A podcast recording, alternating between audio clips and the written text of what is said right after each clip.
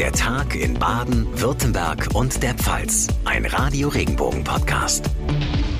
Hallo zusammen und ein ganz herzliches Willkommen zu unserer heutigen Podcast-Ausgabe an diesem Dienstag, dem 21. Juni. Ich bin John Siegert. Freut mich sehr, dass Sie einschalten. Vor dem Landgericht in Kaiserslautern ist heute Morgen der Prozess um die Polizistenmorde von Kusel in der Westpfalz gestartet. Der erste Tag ist vorbei. Für uns vor Ort war unser Kollege Thomas Stüber. Thomas, jetzt gab es ja doch eine kleine Überraschung zu Prozessbeginn. Ja, denn der Hauptangeklagte weist alle Schuld von sich und belastet den Mitangeklagten. Er habe nur die Schüsse gehört, aber der andere habe alle abgefeuert. Außerdem behauptet er, dass der Mitangeklagte drogenabhängig sei und in der besagten Nacht Amphetamin genommen habe. Klar, einerseits überraschend, weil es nicht der Anklage der Staatsanwaltschaft entspricht. Die hatte dem Hauptangeklagten vorgeworfen, die beiden Polizisten erschossen zu haben. Dem Mitangeklagten wird nur Wilderei vorgeworfen. Aber für den Anwalt des Mitangeklagten, Christian Kessler, war die Einlassung des Hauptangeklagten keine Überraschung. Die Einlassung des Mitangeklagten war in fast allen Details vorhersehbar. Ausschließlich das äh, Moment, dass der Mitangeklagte sich bekreuzigt haben will, war nicht vorhersehbar. Aus meiner Sicht hat der Mitangeklagte sich mit dem offen erkennbaren Versuch, Schuld auf den einzigen, der noch mit am Tatort war, abzuschieben, keinen Gefallen getan. Es steht also momentan Aussage gegen Aussage. Die nächsten Prozesstage sollen da Klarheit bringen. Wie wirkten denn die beiden Angeklagten auf dich? Waren sie nervös oder eher abgeklärt? Der Mitangeklagte wirkte recht nervös. Er war auch schon früh da, hielt die Arme verschränkt hinter seinem Rücken, stand auch zunächst mit dem Rücken zu den 60 Zuschauern, die im Saal dabei sein durften. Der Hauptangeklagte, der wirkte da etwas abgeklärter, verbesserte auch seinen Anwalt zweimal beim Verlesen der Einlassung. Hm, jetzt geht der Fall am Montag weiter. Was ist da geplant? Da sollen dann die ersten Zeugen vernommen werden und wahrscheinlich wird der Mitangeklagte ein wenig befragt. Das hatte der Richter angedeutet, weil dieser heute nur die Jagdwilderei zugegeben, aber sonst nichts hat verlesen lassen. Dazu Gerichtssprecher Dr. Johannes Barroth. Am nächsten Montag wird die Hauptverhandlung fortgesetzt. Die Kammer beabsichtigt da Zeugen zu vernehmen. Ob darüber hinaus noch etwas anderes geplant ist oder ob sich noch etwas ändert, das kann ich zum derzeitigen Zeitpunkt nicht sagen. Insgesamt sind 14 Verhandlungstage angesetzt. Ein Urteil könnte dann im September fallen.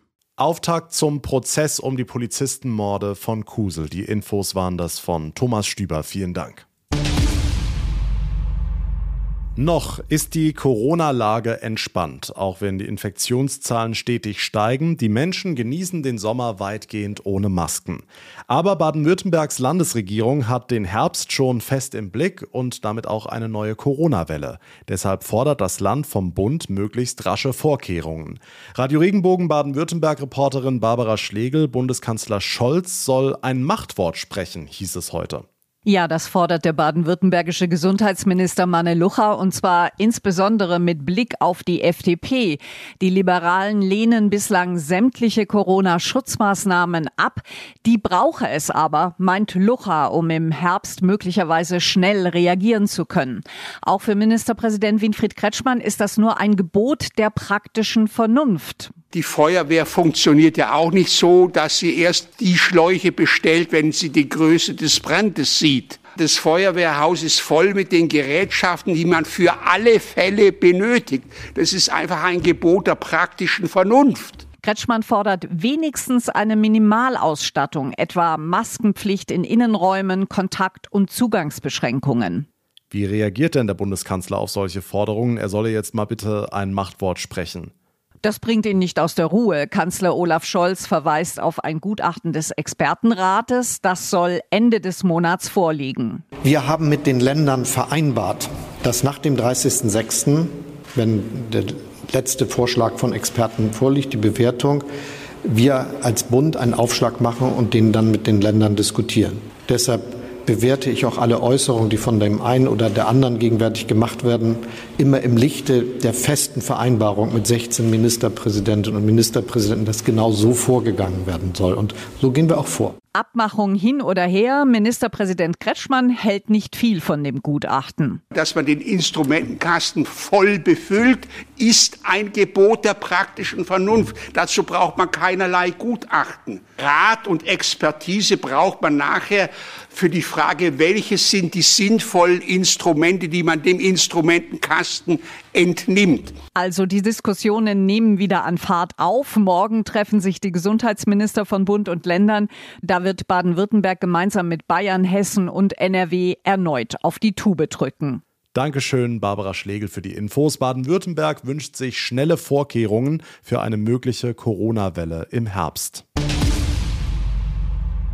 Praktisch überall werden Leute gesucht. Festivals müssen abgesagt werden, weil keine Securities da sind. Restaurants können nicht öffnen, weil Kellner und Köche Mangelware sind. Im Juli fallen sogar viele Flüge aus, weil einfach Personal fehlt. Die Industrie- und Handelskammer Karlsruhe will gegensteuern mit einer Roadshow zusammen mit der Agentur für Arbeit Karlsruhe Rastatt. Da kommen kostenlos Beraterteams in die Unternehmen oder sind mit Infomobilen unterwegs, um dabei zu helfen, Fachkräfte zu finden. Projektleiterin Simone Heinrich. Auch die Unternehmen wollen sich möglichst attraktiv machen. Das ganze Thema Arbeitgeberattraktivität ist ein sehr großes. Die großen Firmen haben natürlich viele Möglichkeiten, aber auch die kleinen und mittleren Unternehmen haben Möglichkeiten, sei es mobiles Arbeiten, flexible Arbeitszeiten, auch einfach das Arbeitsklima. Und da gibt es viele Möglichkeiten, die wir auch mit den Unternehmen besprechen wollen, was sie machen können, ohne gleich große Investitionen tätigen zu müssen. Inzwischen herrscht ein regelrechter Wettbewerb um Fachkräfte und Azubis. Volker Hasbagen, Vizepräsident der IHK Karlsruhe. Woran liegt das? Das hängt an verschiedenen Dingen. Erstmal unser Erfolg. Wir sind Exportnation in den Medaillenrängen. Wir haben eine ganze Menge Digitalisierungsschritte gemacht. Einige Mitarbeiter sind da nicht mitgekommen und wollen da auch nicht mitkommen. Und dann haben wir einen demografischen Wandel. Wir werden immer weniger Menschen. Wir haben immer kürzere Arbeitszeiten. Das führt dann dazu, dass es bei dem bestehenden Erfolg der deutschen Wirtschaft eben viel mehr Arbeit als Arbeitskräfte gibt. Also wer gerade einen neuen Job sucht, selten waren die Chancen so gut auf dem Arbeitsmarkt wie jetzt. Und wer dann noch gut verhandelt, kann auch noch gut was rausholen. Nachrichten für Rhein-Neckar, den Odenwald und den Kraichgau. Ich bin Alexandra Jone. Mit einer großen Radparade ist gestern auch in Mannheim das Stadtradeln losgegangen. Vielleicht kennst der ein oder andere. Das Ziel dabei ist es, drei Wochen lang komplett aufs Auto zu verzichten und alles, was man so erledigen muss, mit dem Fahrrad zu erledigen. Clara Schäffler von der Stadt Mannheim. Stadtradeln ist ein Wettbewerb, bei dem es darum geht, 21 Tage lang möglichst klimafreundlich seine eigenen Alltagswege zurückzulegen. Es haben sich bereits mehr als 200 Teams angemeldet für Mannheim. Man kann sich aber auch noch während des gesamten Aktionszeitraums anmelden und mitradeln. Man kann also zum Beispiel auch als Team mit der ganzen Firma mitmachen. Im Landkreis Bad Dürkheim geht das Stadtradeln dann am 29. Juni los. Nachrichten für die Region Karlsruhe, die Ortenau und den Nordschwarzwald. Ich bin Sascha Baumann. Steigende Energiekosten, Lieferengpässe und Arbeitskräftemangel machen der Wirtschaft in der Region Schwarzwald-Bar-Heuberg zu schaffen. Immer mehr Unternehmen rechnen laut Industrie- und Handelskammer mit schlechten Geschäften im Jahresverlauf. Momentan zeigt sich die Geschäftslage aber noch solide. 44 Prozent der Firmen verzeichnen gute Geschäfte. Seit Mitte März brauchen Beschäftigte in Altenheimen und Kliniken einen Impfnachweis, sonst droht ihnen die Freistellung. Im Landkreis Kalf wurden bisher 81 Verfahren eingeleitet. In 15 Fällen wurden Bußgeldbescheide erlassen. Die Betroffenen müssen 250 Euro zahlen und damit rechnen, dass sie in ihrem Job am Patienten nicht mehr arbeiten dürfen.